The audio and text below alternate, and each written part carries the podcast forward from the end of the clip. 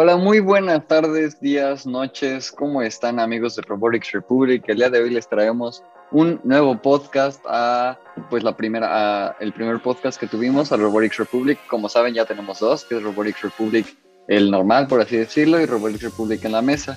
Y pues para este Robotics Republic tenemos a una gran invitada, una compañera eh, de la universidad que se llama Regina Reyes. Ella pues es creadora de contenido, está interesada en la recuperación del planeta y tiene diferentes proyectos que pues tienen que ver con marketing digital, ilustración, emprendimiento y pues economía.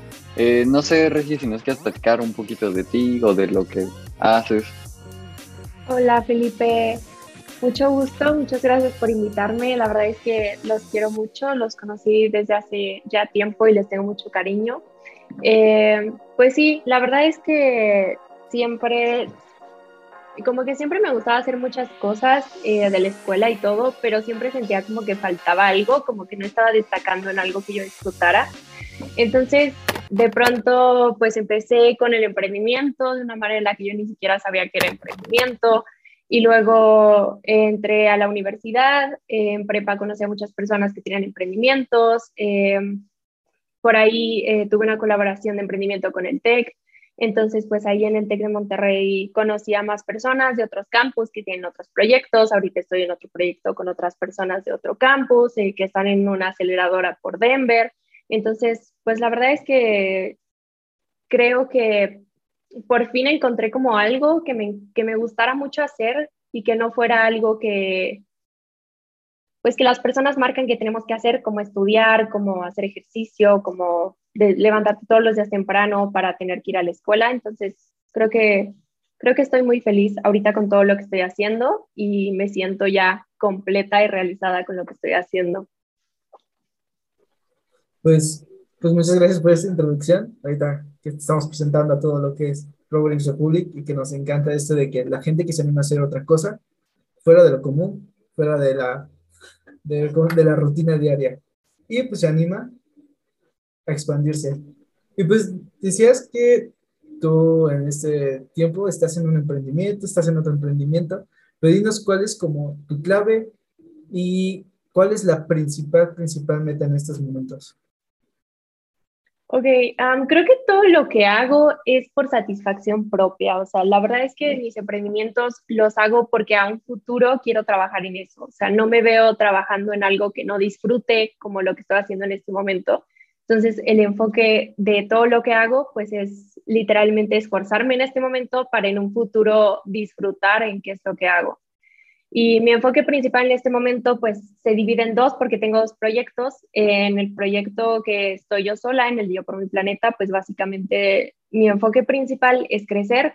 Em, en este momento tengo la ayuda del TEC de Monterrey, pero, pero aún así siento que es mi responsabilidad y algo que tengo que hacer y que me gusta hacer, crecer eh, la empresa, crecer en ventas, crecer en personas, etcétera, etcétera. Y por el otro lado de las inversiones, pues creo que aprender. Pues eso no es algo que puedas aprender de un día a otro, no es algo que puedas encontrar de pronto un mentor de un día a otro, sino es estar buscando a varias personas a lo mejor otros países, otros lugares, que pues te puedan, te puedan estar ayudando como a, como a expandirte. Entonces, en este momento lo que quiero hacer en general, pues es aprender, o sea, aprender de todas las personas que pueda, aprender de todos los temas que pueda para poder ya luego aplicarlos a mi proyecto y estar un poco más madura en temas de emprendimiento y, y demás. Ya, sí, pues tienes mucha, mucha razón en esa parte de tener emprendimientos que tengan que ver como con una persona, bueno, o sea, consigo mismo, porque pues estar haciendo como algo que no te interesa o que no te gusta, y pues como que no tiene sentido, ¿no? Bueno, o sea, sería como más trabajo y el hecho de poder hacer, eh, se podría decir como solamente poder hacer dinero si es que es un emprendimiento eh, en ese caso, y, pues la verdad no tiene mucho chiste. Eh, mencionaste dos de tus proyectos y pues el principal que vamos a platicar hoy es el de Yo por mi planeta, pero no sé si quieres platicar un poquito más del otro que mencionaste. Claro, bueno, em, les voy a contar rápido cómo entré este proyecto. Eh, yo apliqué para la beca de talento emprendedor en el TEC de Monterrey y pasamos varios filtros. Y ya al final, pues antes de que te seleccionaran, eh, te metías a un bootcamp y conocías a más jóvenes de pues todo México que querían esta beca porque es nacional. Entonces conocí a un chavo que se llama Mateo, que está estudiando ahorita en Santa Fe, que trae un proyecto de ayudar a chavos con temas de emprendimiento, de mentalidad de abundancia, de inversión, etcétera. Como que todos esos tipos de temas que generalmente los jóvenes tenemos dudas o queremos intentar.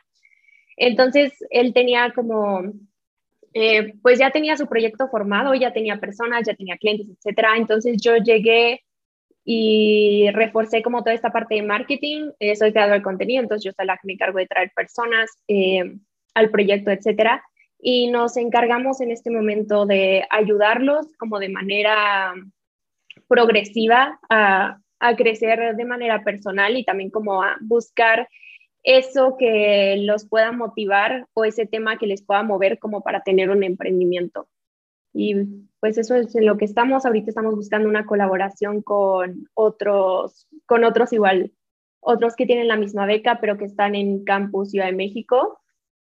Entonces, eso, en eso estamos ahorita, buscando colaboraciones para crecer y llegar a, llegar a más jóvenes sí, vaya, impulsarlos, ¿no? Tanto, tanto tú como en un principio pudiste impulsarte, ahora poder ayudar a otros para poder crecer.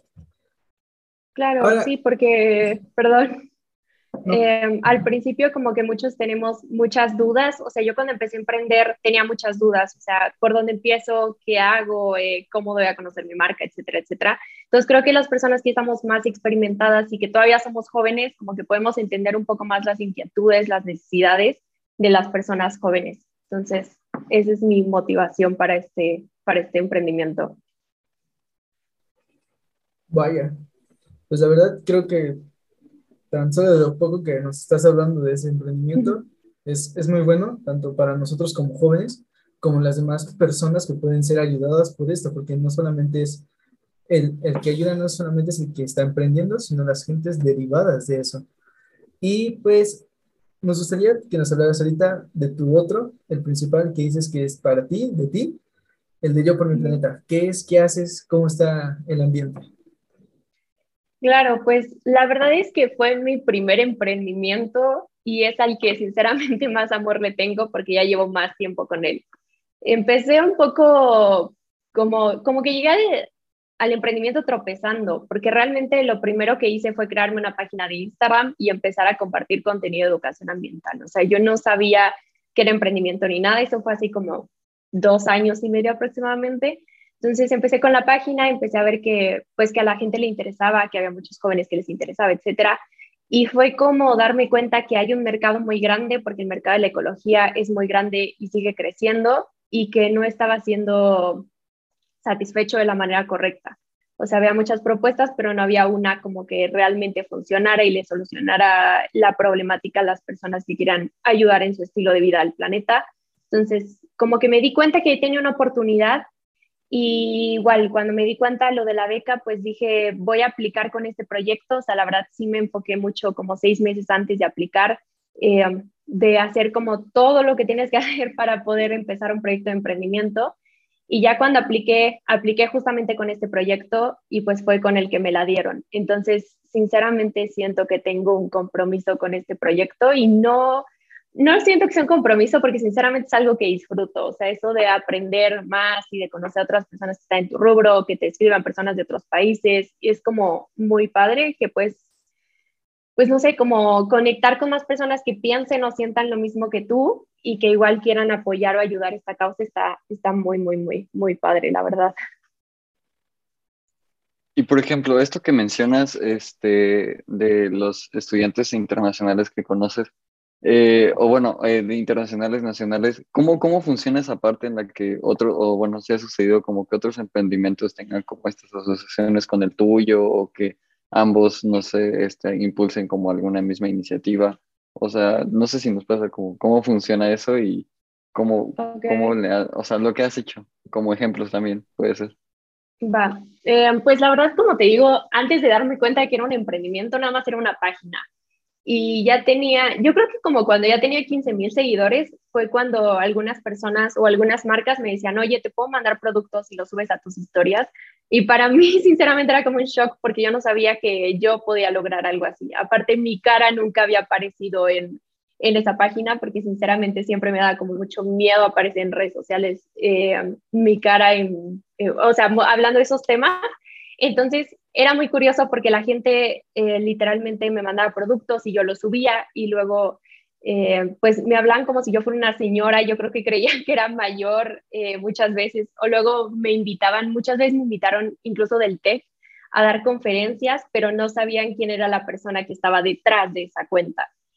Y entonces me llegaban del TEC, llegaban del UNAM, llegaban este, de otras universidades a decirme que daba conferencias. Y pues sinceramente yo en ese momento, hace como dos años, tenía como 15 años, entonces no me sentía preparada y sinceramente me daba un poco de miedo porque nunca había salido a hablar de estos temas.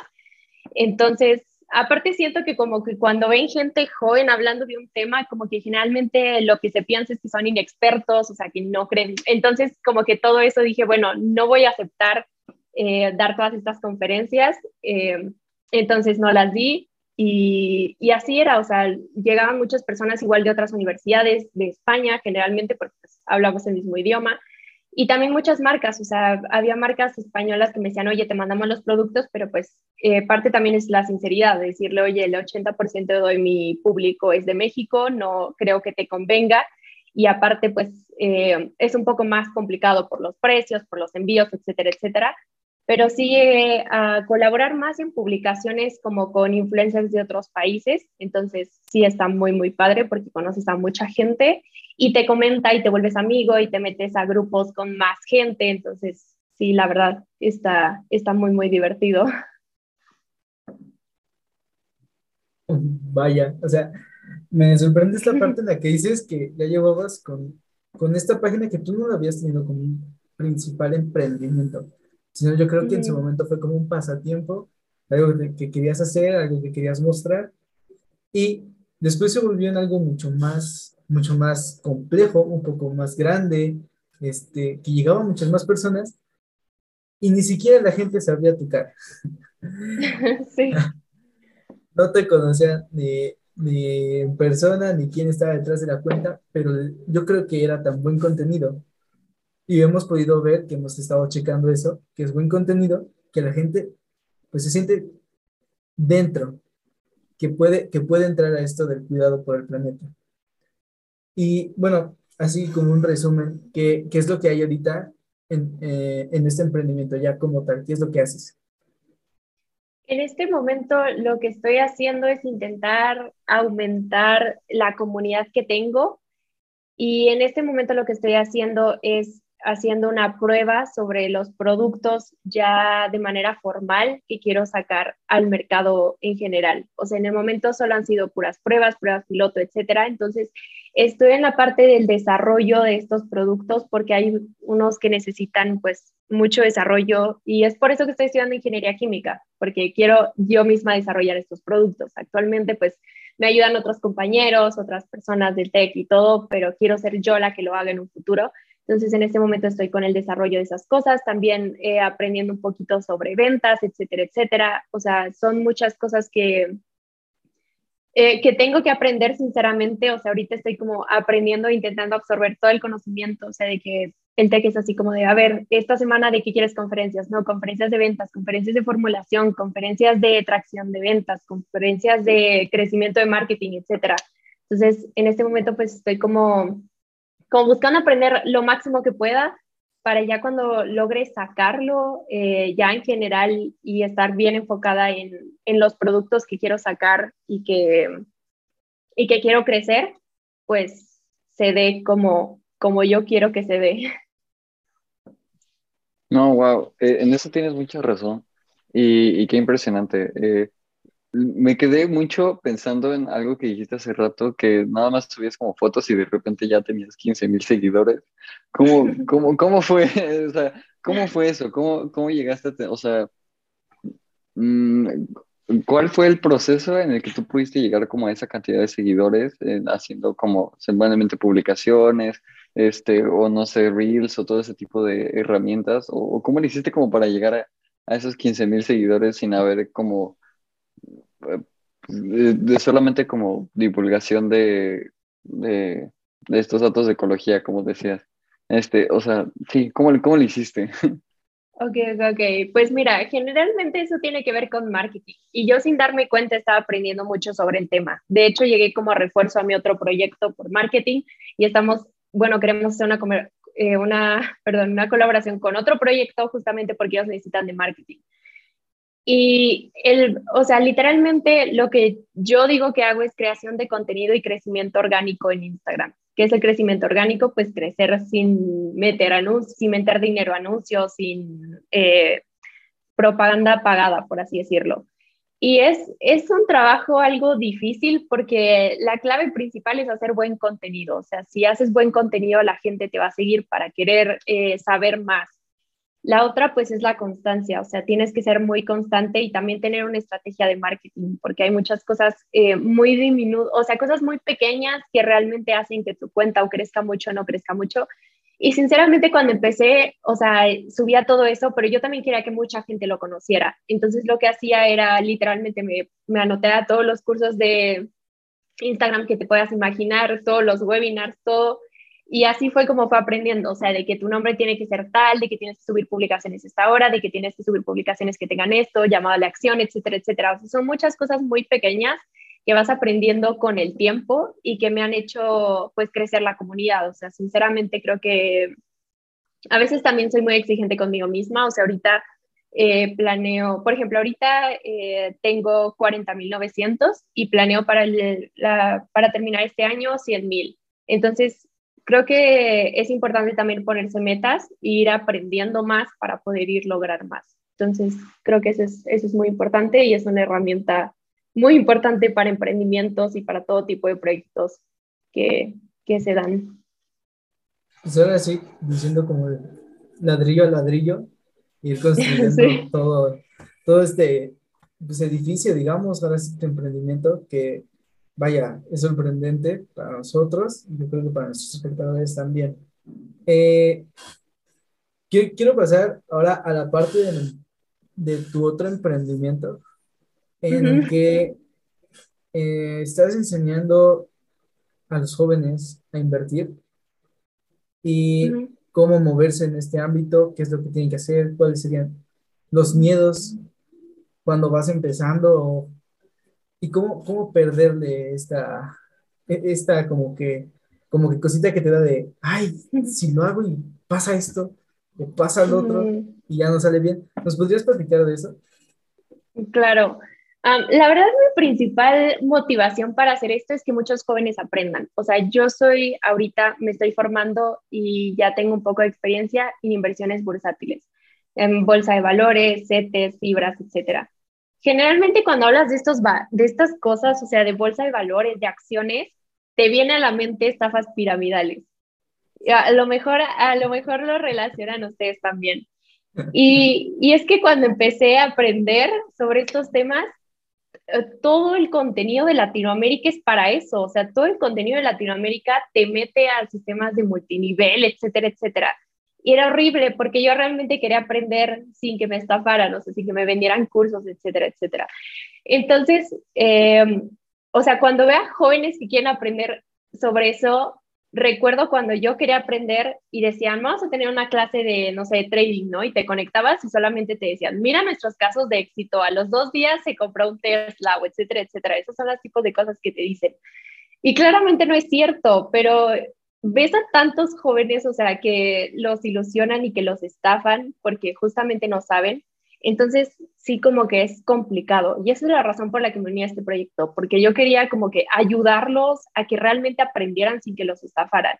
Aquí en México estamos en pañales, en serio, en todos los temas de inversiones que se puedan imaginar. O sea, ya sea inversiones bursátiles, ya sea criptomonedas, ya sea NFTs, lo que sea, estamos en pañales. O sea, cuando yo, o sea, ahorita todos los cursos que he tomado, no he tomado ninguno de México porque ninguno he encontrado que valga la pena, ni tan solo de Latinoamérica, casi siempre son de Estados Unidos o de España incluso. Em, aquí en México no hay. Y siempre que ves un curso de México sobre trading, pues es Evo Life, no si lo conozcan, que casi siempre es como de, eh, de que te dicen que vas a tener viajes y etcétera, etcétera, gratis, así en dos días o en un mes te vas a volver rico. Entonces, Aquí en México, pues sinceramente no hay y por eso decidí empezar con este proyecto para ayudar a muchos jóvenes. Y sí aprendí, o sea, sí se puede aprender sin necesidad de entrar como esas estafas. Pero yo creo, o sea, yo en ese momento cuando quería aprender no tenía el dinero para pagar esas cosas. Sin duda yo creo que si yo lo hubiera tenido, lo hubiera pagado.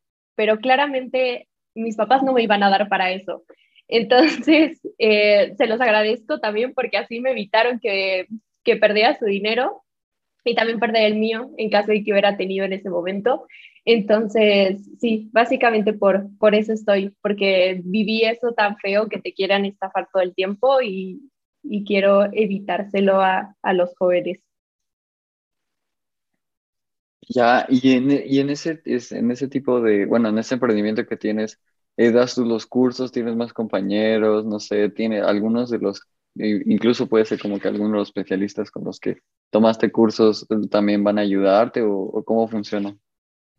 Mira, es que es extraño, bueno, no es extraño, es complicado. Generalmente los que hacen cursos son personas eh, que viven de la, o sea, de la bolsa, de invertir en la bolsa de valores, pero son personas eh, como muy cerradas, o sea, tienen su curso, generalmente los cursos de bolsa son muy caros, entonces tienen su curso muy caro y ya, o sea, no es como de que, o sea, si tienes dudas sobre su curso, sí, le, sí te, responden, pero así de invitarlos a proyectos, no, o sea, ellos hacen su, viven de la bolsa y ya, o sea, no quieren, no quieren como explicar de más, por así decirlo. Y eso lo he visto muchísimo generalmente con, con los de Estados Unidos o con los de Canadá. Generalmente eh, con los que son, este, con los que hablan inglés. Los españoles son un poquito más abiertos y sí he tenido alguna, algunas colaboraciones con ellos, pero más bien yo creo que lo que yo estoy buscando es que sean más jóvenes, o sea que en mi equipo, de, por ejemplo, nuestro equipo o nuestro proyecto se llama Rich Mind y estamos otras dos personas y son dos jóvenes igual que aprenden sobre estos temas y ellos son más especializados como en inversiones, eh, se me acaba el nombre, eh, inversiones de inmuebles, eh, bienes raíces, perdón. Eh, ellos están enfocados en eso y yo estoy más enfocada en inversiones bursátiles.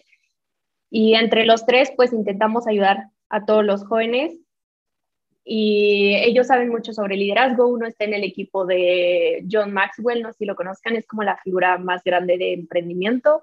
Otro está en el equipo de Alfredo Culebro, que está dentro del equipo de Robert Kiyosaki. A lo mejor también lo conocen, el que escribió el libro de Padre Rico, Padre Pobre.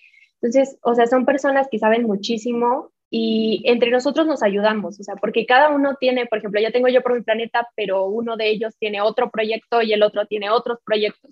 Entonces, como que este proyecto es más como para ayudar, no buscamos como un beneficio económico, sino más bien como para ayudarnos y ayudar a más jóvenes. Entonces, ese es, eso es lo que estamos haciendo ahorita. Pues, vaya, ahora sí que no como los cursos que dices que vienen aquí en Latinoamérica, que cuestan un dineral y que nada más te dicen, este, no, en dos días ya vas a tener una casa, vas a ser millonario, te vas a ir de viaje en un jet privado y lo que tú quieras, sino que estás haciendo tu proyecto con un afán, ahora sí, de ayudar, no, no tanto sacar una, como tú dices, una ganancia, sino de poder explicar a la gente cómo moverse dentro de esto. Porque supongo que en algún momento ya todos vamos a tener, todos hacemos una inversión yo creo. En cualquier cosa que te hagas es una inversión. Eh, entonces, eh, pues más vale estar preparados. Y pues, hablando de estar preparados, no sé si quieras darle algún consejo a los jóvenes de qué hacer, uh, cuáles son los miedos principales que tienen y cómo entrar a este mundo. Ok, el primer miedo es la desconfianza y yo lo entiendo porque eh, siempre que subo contenido y que vamos a tener una clase, eh, veo los comentarios de, o sea, de personas que dicen, este, no sé, nos vas a vender un curso o nos vas a meter algo piramidal o así. Y es normal, lo entiendo, porque pues entre todo el contenido es raro o es difícil encontrar a personas que realmente quieran ayudarte y no estafarte.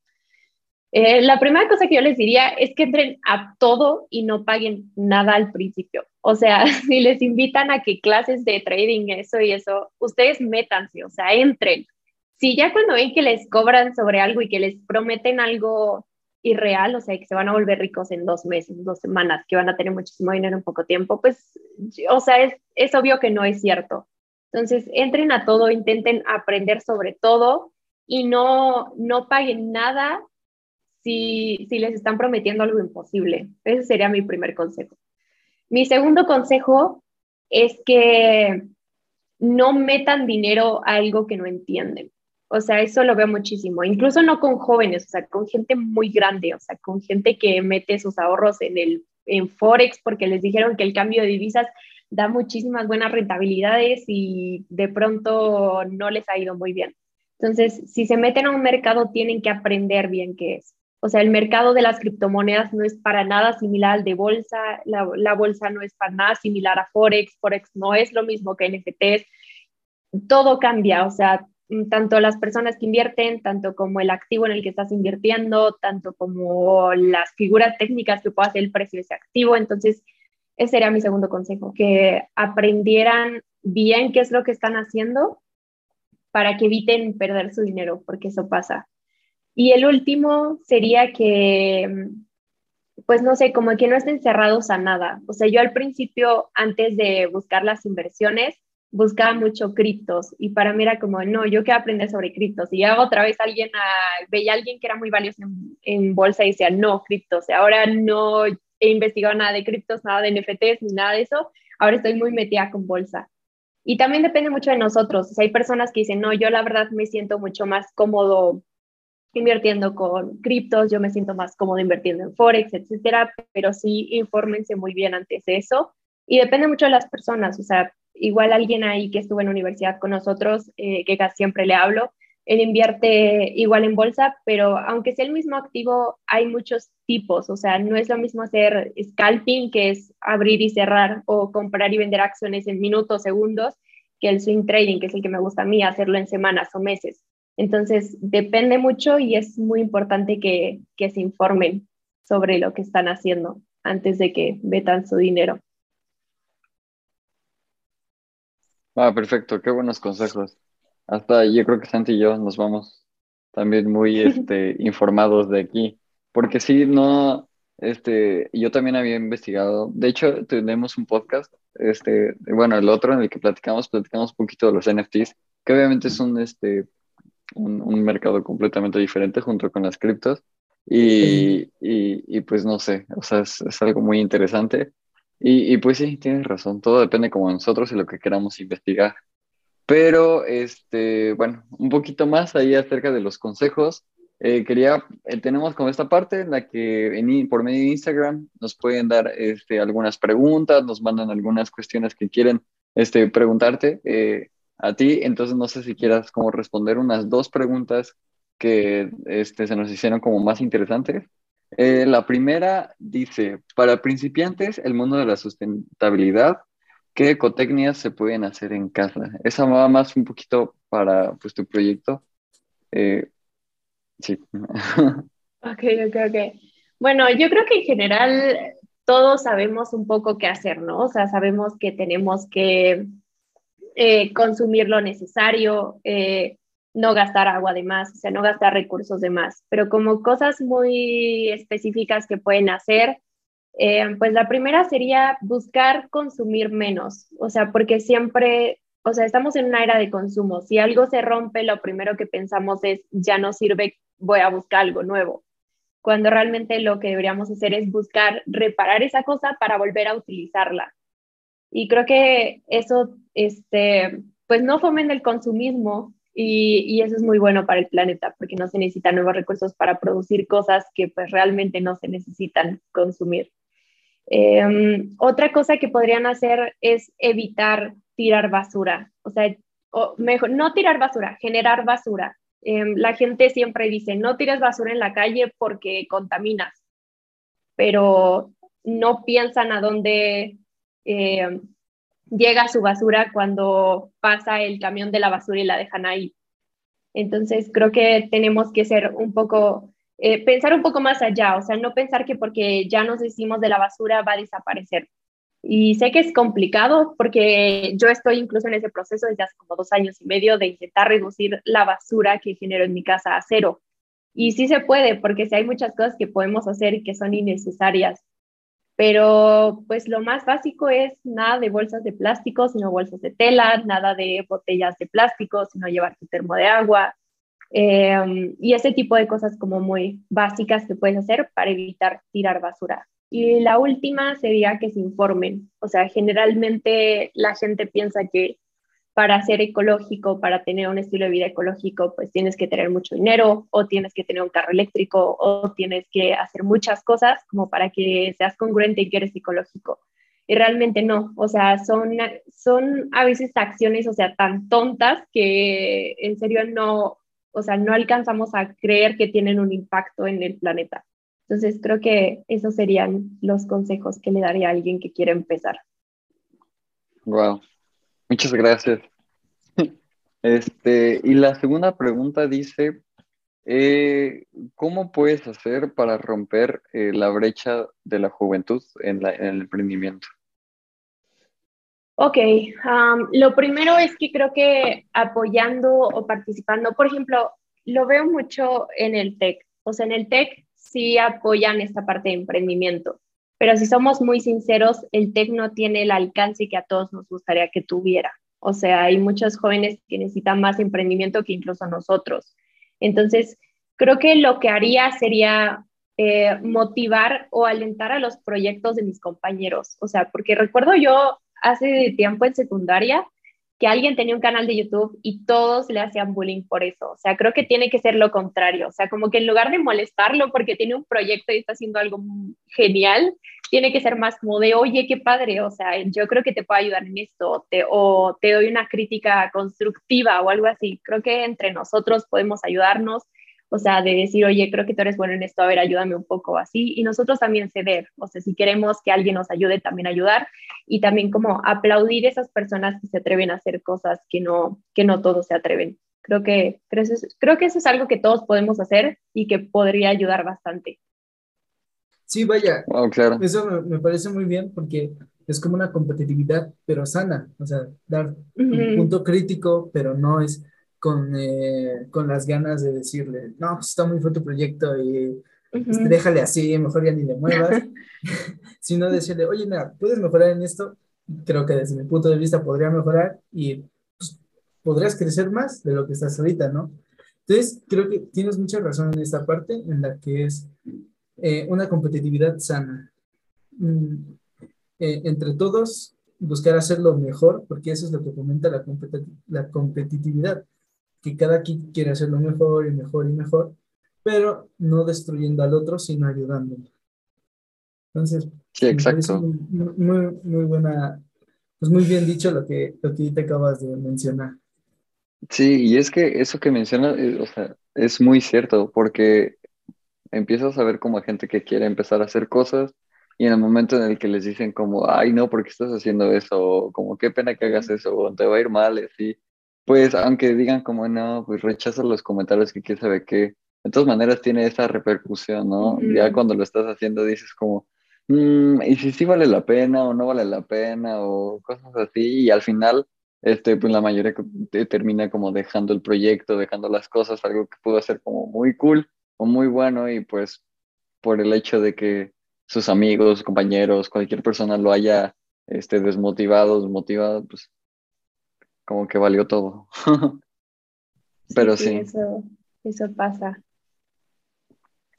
Eh, y bueno, ¿quieres dar la siguiente pregunta o, yo? Bueno, voy, voy. Entonces, eh, aquí nos dice nuestro querido seguidor, Emanuel Rivera, que siempre está aquí. Emanuel RT, siempre. Ya le, vamos a mandar su gorrita, ya dijimos.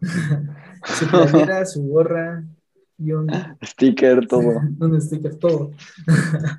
Dice, mira, quisiera saber la opinión sobre el reporte hecho por Carbon Myers Report, que indica que el 71% de las emisiones de carbono mundiales son producidas por 100 empresas, lo que hace que pierda el sentido de las acciones individuales como reciclar y, y reutilizar. Ok, eso es muy importante. Em, generalmente somos, o sea, muy, hay muchas personas que dicen, yo por ser un individuo no, no hago un cambio. Y tenemos que entender que general, bueno, no generalmente, siempre las empresas se amoldan a lo que el consumidor quiere consumir. Y es por eso que desde hace un tiempo empezó una ola de algo que le llamamos el greenwashing, que básicamente el greenwashing quiere decir que las empresas no mienten, pero quieren hacer parecer como que sus productos son ecológicos para que las personas lo consuman. Pasa en todas las cosas que se puedan imaginar. Por ejemplo, la eh, aquí en México pasó que, no sé si vieron que um, iban a prohibir las bolsas de plástico. Se supone que ah, están prohibidas.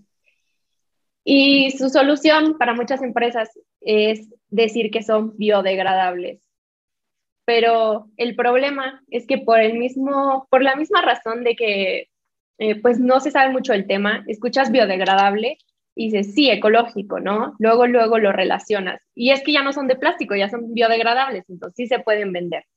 Y la gente las consume porque piensa que biodegradable, pues dice bio, o sea, algo bueno tiene que hacer con el planeta.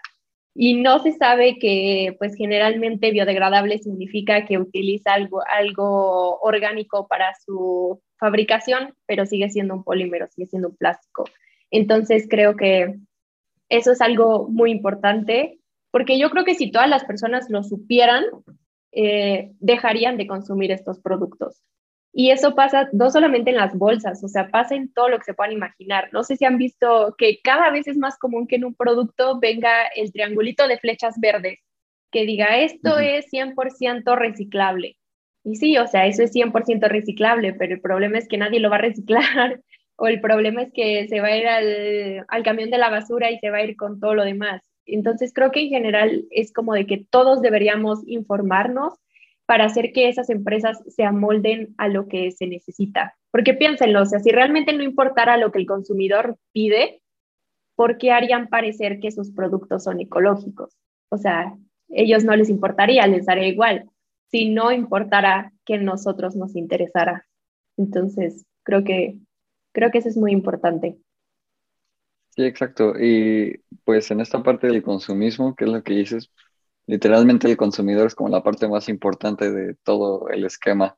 Y, pues sí, es que los últimos, los últimos años, bueno, esto viene, eh, según yo, de los últimos años en donde pues comenzó esta parte de, este, de las depresiones económicas en diferentes países, incluso este, creo que después de la Segunda Guerra Mundial en el que Estados Unidos estaba como muy caído, comenzaron a hacer como empresas y empresas y empresas para que el consumismo fuera la base de la economía allá. Entonces, el, el, hecho de que Estados Unidos haya basado toda su economía en el consumismo, pues se contaminó, por así decirlo, se contagió a toda América y Latinoamérica por la misma parte de la globalización.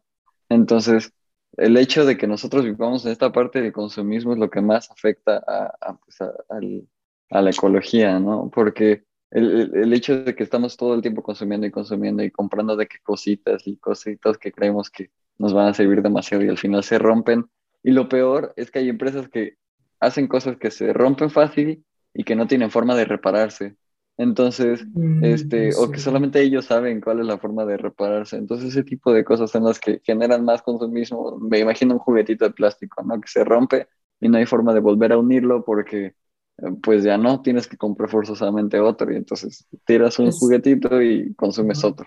Entonces, es casi, casi este, como lo de como de la obsolescencia programada en, en Apple, que se vio mucho y que se platicó mucho de eso, de que pues estaban tus teléfonos programados para que en un lapso de tiempo ya fueran inservibles y no pudieras reutilizarlos. Y tanto así que estaban eh, tan metidos en, ese, en, esa, que, en ese plan que no podías hacer una reparación de un iPhone o legalmente, sino que era, era ilegal y hasta te podías meter en un problema por arreglar tu iPhone y querer extender su lapso de vida, su tiempo de vida. O el hecho de que algunos productos este, los hacen como, si se rompe, chin, vas a tener que comprar otro. Porque, no sé, eh, porque esta piececita es única por modelo, esta pieza, o sea, eh, son cosas que se inventan para que sigas consumiendo y al final terminamos contaminando más, desperdiciando más dinero, este, y pues todo se va mal. Entonces, no sé si tengas algún consejo que dar como a nosotros, a la gente que nos está escuchando sobre qué hacer para evitar como este consumismo y o, cómo saber cuando una empresa de verdad hizo algo que puede, o sea, que, nos, que no, que una empresa no está haciendo greenwashing. Ok, creo que lo primero es pensar más allá, o sea, no dejarse llevar por lo que la empresa dice a, a primeras. Un ejemplo ahorita que dijeron lo de Apple, es que en una conferencia dijeron que los nuevos iPhones tienen como un porcentaje de, de no sé qué, eh, qué material era reciclado, pero lo que no dicen es que lo más ecológico es que uses tu teléfono anterior que todavía sirve, que no compres el nuevo. Entonces creo que eso es algo que nosotros tenemos que pensar, o sea, como que ser menos inocentes y pensar si realmente necesitamos o no lo que vamos a comprar. O sea, hay como una pirámide muy famosa que lo primero que tienes que hacer es preguntarte si realmente ocupas eso que se rompió o si realmente necesitas eso que dejó de funcionar. Y si realmente lo necesitas eh, o si realmente lo ocupas, la segunda sería buscar repararlo, porque hasta incluso puede ser muchas veces más económico, pero ni siquiera pensamos en que se puede reparar, sino simplemente se rompe y nuestro primer pensamiento es comprar. O sea, incluso a mí me pasa muchas veces. Y es normal porque eso estamos acostumbrados. Y después, eh, si ya no se puede reparar y todo, sería como quitarnos todos esos prejuicios y empezar a comprar no nuevo, sino de segunda mano, ya sea cualquier cosa, pero generalmente esas cosas van en contra de nuestra, pues no sé, como que ya tenemos pensamientos de que lo de segunda mano no es bueno, de que es de mala calidad, de que por algo le están vendiendo, etcétera, etcétera. Y muchas veces no es así, o sea, muchas veces es la opción más ecológica y tenemos que buscar como quitarnos todos esos prejuicios y investigar un poquito más. Entonces creo que eso sería lo principal, pensar si eso que queremos comprar realmente lo necesitamos y si lo podemos obtener o reparar de otra forma antes de comprar algo nuevo. Creo que eso sería lo que podemos hacer. Va perfecto, muchas gracias. Eh, no sé, Santi, si quieras decir algo. Mm, pues creo que no, creo que ha sido una plática muy completa, la verdad. La he disfrutado mucho creo que hemos tocado una diversidad de temas amplio sí. y en una, en una sola plática, eh, creo que en una hora es lo que nos hemos tardado en tocar inversión, tocar este, eh, ecología, este, poder ayudar al medio ambiente con nuestras propias acciones y cómo entrar a todo este mundo empresarial. Vaya, ha sido, creo que va a ser un muy buen podcast para todos nuestros escuchas, nuestros queridos robotitos, digamos. Entonces, pues, pues, la verdad, no tengo nada más que decir. No sé tú, Regina, si quieras dar tu el nombre de tu emprendimiento, los dos que tienes, eh, hacerte un poco de promoción aquí y pues tu Instagram un consejo o algo más, no sé, tienes la última palabra aquí con nosotros. Claro, claro, pues muchas gracias. La verdad es que lo disfruté muchísimo. Me gustaría agradecerles porque, no sé, está muy padre hablar de cosas que no tengan que ver con la escuela, con amigos y con jóvenes en general. eh, pues sí, la verdad es que lo que les recomendaría hacer es si les interesa todo este tema de las inversiones, yo igual tengo un podcast que se llama Y si invierto en bolsa. Está en Spotify y también en Apple Podcast. Ahí lo pueden encontrar. Y estoy en esta fase de enseñar cosas súper básicas. Pues, estoy, eh, pues los episodios son de temas desde cero. Ahí pueden aprender eh, de manera fácil y rápida. Y también, eh, pues si me quieren escribir en Instagram, siempre les digo igual en podcast si tienen dudas o si les puedo ayudar con algo. me tienen en Instagram como arroba. También mis emprendimientos ahí los van a encontrar en mi biografía y están los links a los perfiles y nada, creo que eso es todo. Muchísimas gracias, disfruté un montón esta plática. Va, perfecto. Y ya saben, entonces es arroba regina.invest, y ahí están todos sus emprendimientos, igual su podcast. Eh, y pues de nosotros también, ya se saben la publicidad al final, eh, arroba Robotics Republic en todos lados, eh, Instagram, TikTok, aún estamos trabajando en eso. Eh, también la página roboticsrepublic.com, eh, que seguimos publicando los blogs, seguimos teniendo estos podcasts. Y pues si tienen también alguna duda o quieren este, promover a alguien, quieren participar en alguno de nuestros podcasts, saben que también está disponible en nuestro, este, nuestros mensajes directos. Entonces, este, pues sí, Regina, muchas gracias. Yo creo que esto sería toda nuestra parte. Agradecemos como todo esto que nos has platicado, porque la verdad es que nos has dado como muchos consejos y pues el hecho de tu experiencia y, tu, y lo que has hecho y lo que nos contaste, pues este, yo creo que nos puede inspirar a nosotros y a todos los escuchas. Entonces, muchas gracias Regina y pues espero que nos podamos seguir viendo. gracias a ustedes. Y pues con eso terminamos. Gracias por todo y nos seguimos viendo en otro episodio.